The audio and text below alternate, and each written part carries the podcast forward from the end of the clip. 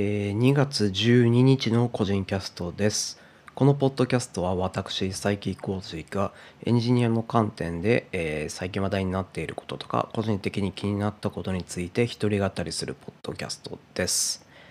えー1月が一瞬で終わったと思ったら2月も半分くらい一瞬で終わりそうな勢いですね。はい。えー今年2月14日、今年のバレンタインデーは月曜日ですね。ですけど、まあ、リモートワークになったおかげでですね、そこに対する懸念はだいぶ払拭されたというのでですね、いや、まあ、いろいろ、まあ、良くない事象にはなるものの、いいきっかけになってるんじゃないかなと、個人的には思ったりはしています。はい。というところです。えー世界から悲しみが一つ消えたっていう、えーということですね。はい。えーというわけで、まあ、今週の、えー話をしようと思うんです。今日は一つだけあって、まあ、長くなりなるかどうかわかんないですけど、まあ、今日一つだけ話そうと思います。これは、まあ、ツイッターで見かけた記事でしてですね、ちょっと技術的では全然なくてですね、あの、人によっては耳に痛いかもしれないんですけどもじゃあなぜそれが耳に痛いのかというのを考える話ですね。あの結婚制度についてですね、まあ、のなかなか興味深い記事があってですね。あのこれは現日刊現代なのかな？のウェブウェブメディアの記事なんですけど、えー、とタイトルがですね「愛のために結婚制度はもう廃止した方がいい」法哲学者の私がそう考える理由というところで家族、まあ、結婚というものが法律で、まあ、内容結構ですねこうゆっくり順番に説明されているのであんまり要約はしたくないくてぜひ読んでほしいんですけどまあ簡単に言うとまああの家族ってまあ何らかの愛っていうキーワードによってあのつながってる人たちを結婚っていう法律の制度が変に、えールールを設けてその本来の家族愛の形を制限していると。自由がなくなっていると、まあ、そういうことをですね訴えかける内容でこれはとてもえー良かったですね。はい。でまあこれまあいろいろコメントがあったっていうところだったりなんですけどなまあ興味を持った理由としてはですね実は私もえー私事ながらちょうど今週のよあの火曜日ですねに、えー入籍をしまして。でまあそれでもです。それに関してもまあ私もあの入籍するまでに1年半ぐらいですかねもうなると思うんですけど同棲をしていてあのパートナーとですね。まあその中でまあ結婚という手続きをしたわけなんですけどそれとですね思うところとですねあの参考になる部分があったのでおっていう感じで読んでみましたという話ですね。はい。でまあ私はその普通に同棲しててもまああれだったわけ良かったわけなんですけどもまあなぜ自分がそもそもなぜ結婚という手続きを通りたかったのかなというあの私はあのパートナーとはあのいわゆるマッチングアプリマッチングサービスで、えー結婚相手を探そうと思って探して出会って結婚したわけなんですけどじゃあそもそも私がなぜ結婚をしようと思ったのかなっていうのをちょっと改めてあの明文化してみようかと思いましてちょっと今手元にメモでですねリストアップをしています。えっとですねまず自分私が結婚しようと思った理由は3つ大きくあってですね、えー自分のためであのパートナー相手のためあとは自分の親のためっていう3つ大きくあるなということがあの言えますね。はい、でまずは自分のために結婚したい理由なんですけどこれもちょっと3つほどあってですね1つが、えー子供が欲しいからです。であのまあまあ、養子縁組でもいいわけなんですけども、まあ、スタンダードに順番に行くんだったら、まあ、まずは自分の子供が作れるかという話なんですけども、えっと、まず子供がなぜ欲しかったかというとあの個人的な興味としてそのの社会的な文化的な面で後継者の育成っていうのは興味がありますとえいうところです。どうやって子供を育てるかいかにものを伝えるとどういうふうに育つのかそういうところに興味があるのでやっぱり自分で経験したかったというところがあります。であの日本で子供をあのも言ってみればなんか問題とかルールに沿わない形ではなくもう子供を作ろうと思ったらなんと結婚するしかないんですよね。あのまあその子供を作るためにはあの子供を作る行為をしなければいけないんですけどもそれを問題なくして子供を、えー、子供が生まれてその子供が法的に問題ない子供として、えー、両親あの親と共に育とうと思うと結婚という手続きを取らなければ、えー、ならない状況であると。まあ、それはそのあおそらく一人親とかもできると思うんですけどもこの親世代の人たちもあの結婚という手続きを取らない形で子供を作ることはあの疑問を持たれる世代の方っていうのはまだいるので、まあ、結婚せざるを得ないんですね子供を作るためには。はいまあ、今現状あの不誠実だと思われる文化が残っていると思うのでまあなので結婚しましたと。で次の点です。あの自分のためにはです自分が自分が例えば会社とかあの近所とかでそういった社会社会関係を持ってコミュニケーションを取ったりするんですけど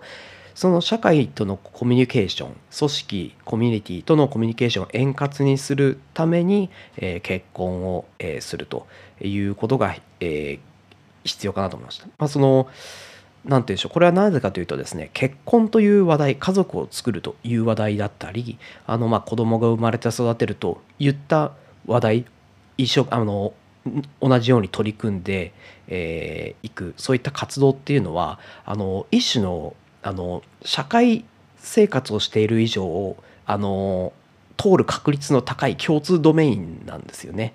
なので例えばあの あの初めて話す時に「今日は天気どうですね」みたいになったり「あのどこから来たんですか?」電車とかですか？車ですかですか?」ってそういうのと同じようにあの家族がいて子供がいて「いやうちの子供は電車が好きで」みたいなそういうのだったり「いや子供はこうなんて言うんでしょう壁散らかしてとかそういった子育ての経験あの夫婦で共に暮らす経験っていうの共通ドメインとしてのコミュニケーション、まあ、言ってみれば話のネタにできるんですね。なので、えーまあ、世の中にはそこに一番すごく時間を使ってる人たちもいると。なので例えば独身のままずっと趣味とかに没頭していれば、まあ、仕事の話だったり、まあ、オタクなどオタク同士例えばゲームとかアニメの話するんですけどそうではなくて家族にすごく時間を割いていて家族が好きだっていう人とあの話をする時には家族の話題っていうのが共通ドメインとして使えるんですね。なのでまあ手札を増やす手数を増やすために、えー、結婚をしたかったというのがあります。それが自分のために結婚した理由の2つ目です。で3つ目はですね、あのこれは別に結婚手続き取らなくて同性の段階で達成できてたんですけど社会生活の負担を減らすためですね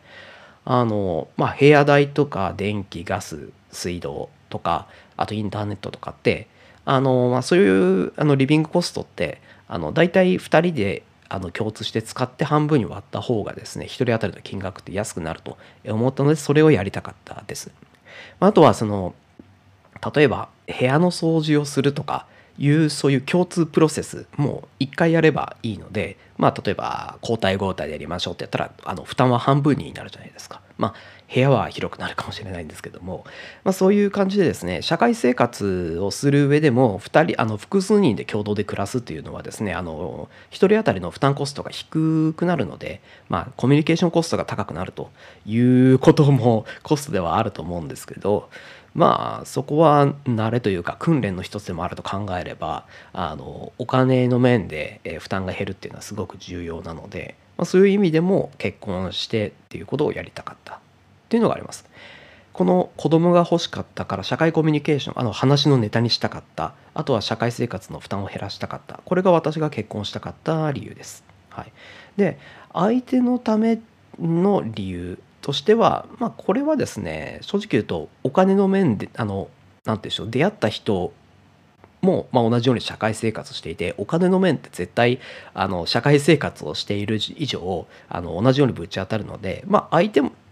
も楽になるのであれば私も楽になって相手も楽になるならウィンウィンだなというところがあるのでそこは相手のためかなと思っています。で正直相手のためにできることってこれぐらいしかなくてそこから例えばまあ、よくあなたを幸せにしますとか言うんですけどいくら幸せにしたいぞって好意を持ってもその人が幸せになり幸せになりたいと感じなければもうどうしようもないので、まあ、正直私から私の個人的な意見としてはあの幸せになる自分が幸せになりたいなら自分で何とかするしかないというのがですね持論としてあるので、まあ、そこはあの相手にお任せをしているっていうのはこれはあの向こうにもお伝えてして、まあ、基本的にご自分のことは自分でやってくださいというふうには伝えてその上で結婚をしているという形です。はいあと最後に親のためというのがあって、まあ、これも今回の話に少し近いんですけどもあの私の親の世代とかですねまだあの結婚をしない結婚をすることが何て言うんでしょう社会人としての一種の、えー、ボーダーラインというか、えー、結婚をまだ結婚しないのか早く結婚しろみたいなですねよく聞くと思うんですけどそういう結婚が一種の何て言うんでしょうね資格証明みたいなですねあの社会でやっていける資格証明みたいなそういうものになっているかなっていう印象を受けます。はいでそうなった時にえっとですね私は兄弟がいるんですけどもあの兄弟はまだ結婚してないんですね家族あの私の親から生まれた子供家族の中で。そうなった時にあの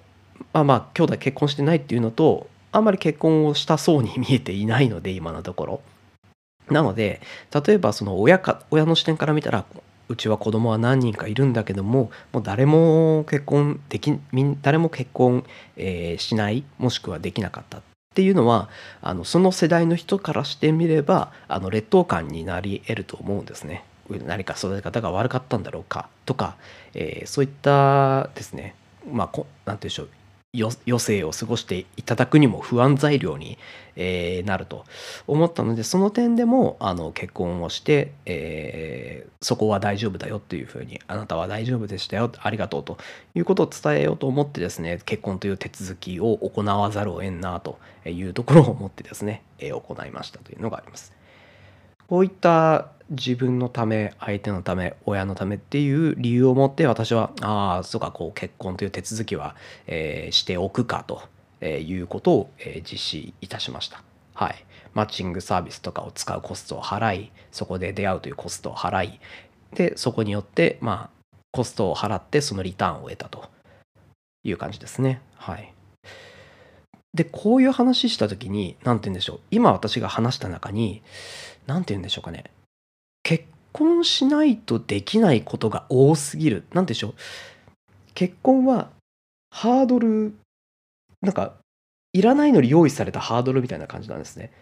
なんか別に私は結婚なくても普通になんか道を歩いているんですけど、急に、はい、結婚だよっていうハードルが置かれて、そこを、はい、越えなさい。え、こんなハードル知らないけどって言って、一生懸命よいしょって飛び越えられた人は、おお、素晴らしい、素晴らしい、あなたは人間だって言われて、そこで、急にハードル出てきたけどってつまずいてこけた人はあなたは社会人としてうんたらかんたらと。そういった状態になっている。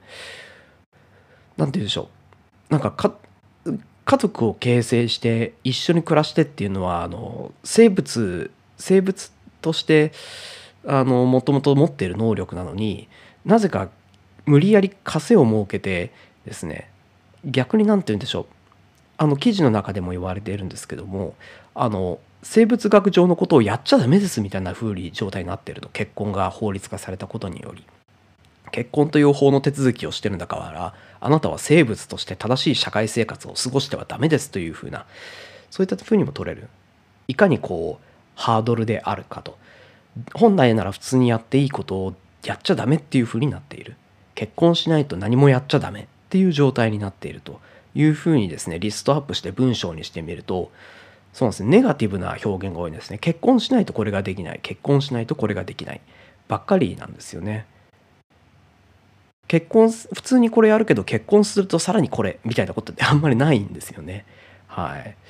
そういったことをですね改めて明文化してそれでもその上であのこの記事を読んでみるとですねああいかに結婚っていうのが記事にも書いてあるんですけど結婚が結婚という法律が線引きをしていいのかその家族を形成するという、えー、生物の活動に、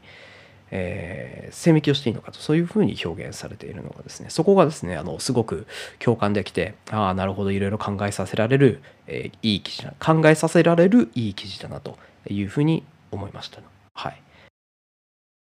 で記事をまあ最後まで読んでいただくと、まあ、疑問を訴えかけるっていうところだったりまあ何て言うんでしょう。別に結婚という契約をしなくても一緒に住んだりあの子供が生まれた時の親子関係とかそういったものを手続きすればいいじゃないかっていうようなこと書いてあったりするんですけど、まあ、それができるとですねあの私が達成したいこととしてはあの手続きとしてはですねすごくシンプルになってですねまあ何て言うんでしょう。一人で、えー、住むのが例えば面倒くさくなってきたり例えば相手と住みたい子供を作りたいっていうんだったらなんか私と一緒に住みたい人を探していますって感じで、えー、まあ、マッチングサービスって使ってそうするとですねあのいわゆる婚活サービスそうですね。その婚活サービスっていう表現をするのも、まあ、結婚をしなければダメだと、えー、結婚活動って 就職活動みたいな感じであの絶対に通るみたいな感じになっちゃってるんですけどそれをですねあの何て言うんでしょうマッチングサービスっていう表現をあえて使っていくというのはあの別に結婚がハードルではなくてこれを超える必要ないんだよっていう、えー、同士を同士を探して出会うという意味でそういう意味ではそういったあの何て言うんでしょう一緒に住みたい相手を探すのもマッチングサービスという表現を使った方がいいかなと思うんですけど、まあ、そういったマッチングサービスを使って一緒に住みたい人を探してます気の合う人を一回話してみませんかみたいなテンションですね。それによって、えー、相手と話してあなあのあお互いあ一緒に住めそうだねだったり気が合うねっていうところだったり仲良くなってそれによって一緒に住みますと。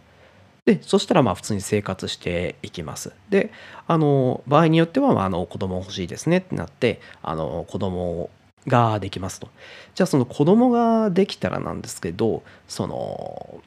家族っていう契約をしてその中に子供を入れるのではなく子供を、えー、起点子供を、えー、軸としてこの子供にはどんな配偶者あ配偶者じゃない保護者が紐づいていますかと。この子の保護者はこの人とこの人場合によってはこの人とこの人とこの人でもいいかなと個人的には思うんですよね。まあ、言ってみればその子供を中心としたあの何て言うんでしょうリレーションができているようなイメージですね。あの放射状に線が伸びているグラフみたいな感じですね。そういうのをまあ国とかがそこだけ登録しておけば案外不便なんじゃないかなとは思ったりするんですよね。まあその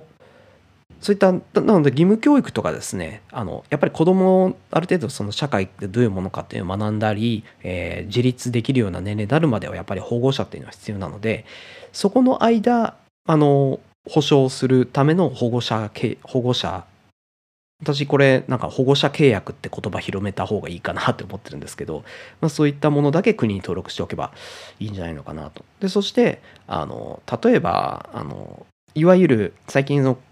なんていうでしょう少子化対策のために子供がいる家庭には何を配ってみたいなあるじゃないですか。それをその子供がふ子供が入っている家庭に配る。で子供1人当たりいくら。というのではなく単純にその子供を主体として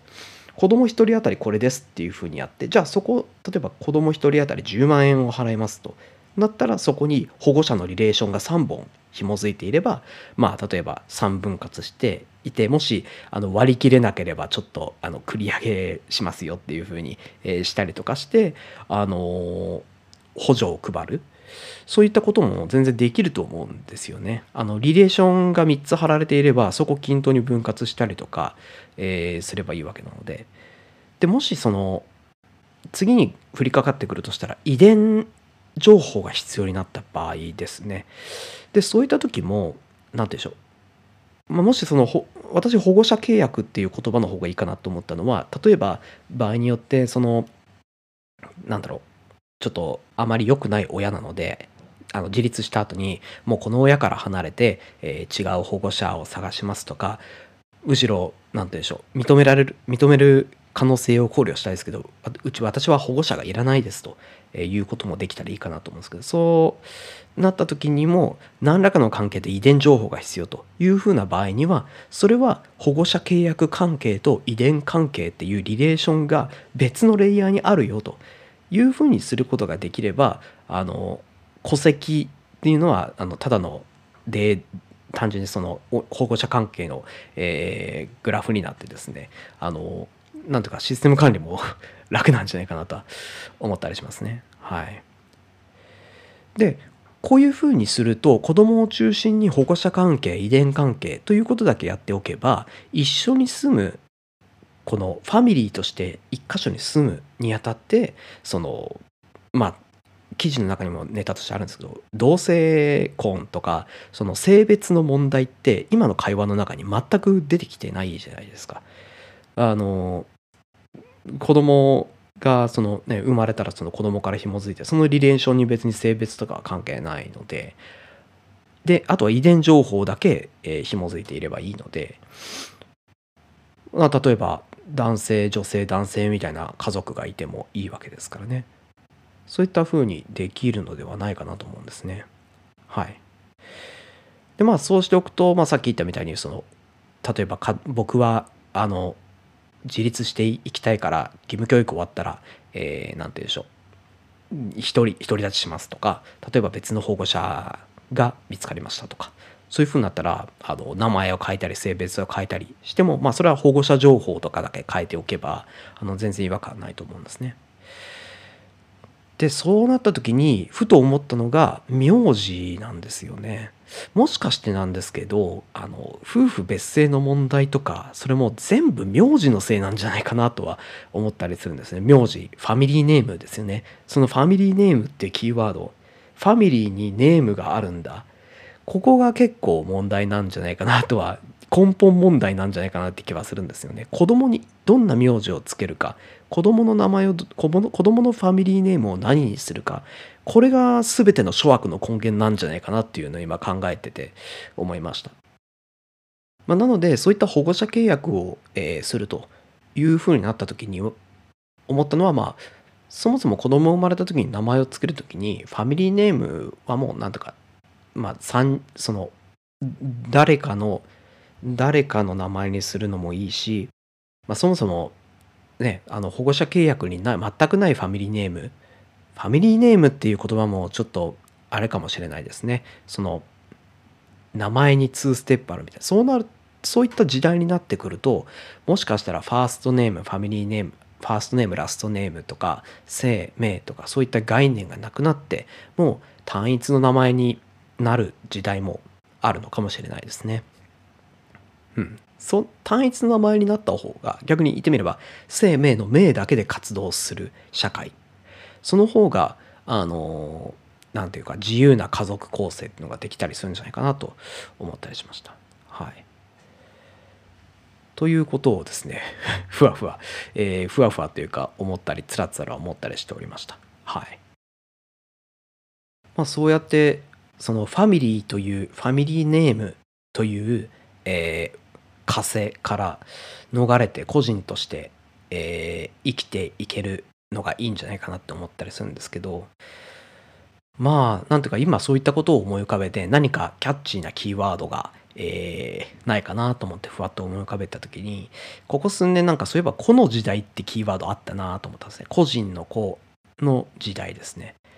で何だったかなと思って調べてみたらこれはもう全然違う文脈でビジネス界隈でなんかビジネスというより仕事ですね。なんかこう日本だったらねあの終身雇用で会社に従って生きるよって言うんだけどこれからはこの時代だから、えー、自分で自分が会社を選ぶだったりフリーランスだったりで働きましょうねっていう表現としてこの時代っていう風に使われてたんですけどできればちょっとこの用途をですね少しやめてですねあの何て言うんでしょう。人間は全て生まれた時からまあ子であってあの聞いたことあるかもしれないですけど一人一人が、えー、社会と契約を結ぶ社会契約をすることで、えー、お互い様として、えー、社会を生きる動物生物として生きることができるそういった個人が、え社会の、えなんて言うんでしょう、主体である、個個を主体とした、えー契約とかシステムにする。そういうそういうタイミングになった時にこの「この時代」っていうキーワードを何ていうか使うと、えーキャッチーで良いなと、えー個人的には思ったりしますね。はい。まあ、なのでビジネス界隈のこの時代でキーワードは早いところ終わってくれるといいなと思ったりします。はい。個人的にはそうですね、こういった社会を、えー作っていきたいとしたらですね、あの、言葉としての社会契約っていうのをですね、やっぱり義務教育でもうちょっと、えーしっかりやっても、ん、なんかあんまり悪くまあ、あ、社会主義っていうやつなのかな。ちょっと今、あの、よく分かってないんですけども、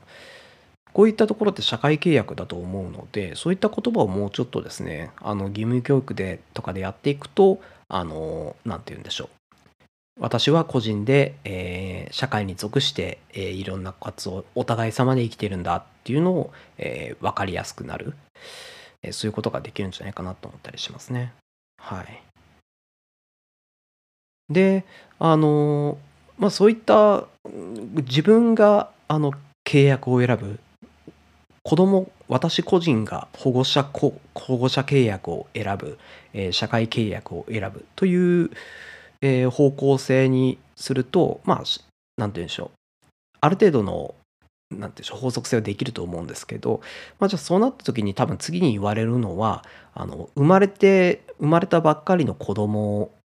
とかまだちっちゃくて社会のこと分かってないのにそれを保護者契約をどうやって保護者契約に合意したとみなすんだというのは、えーあると思います。で実際合意するのってやっぱりまあできないと思うしですねあの0歳生まれた時にこの契約書を読んでサインしてくださいなんてできないですからね。はい。なのでちょっとそこはあの多分決めるある程度決めをするしかなくて例えばあの今、まあ、日本がちょうど義務教育が15歳まであるので例えば15歳まではそれはあの保護者の間で合意して決めてください。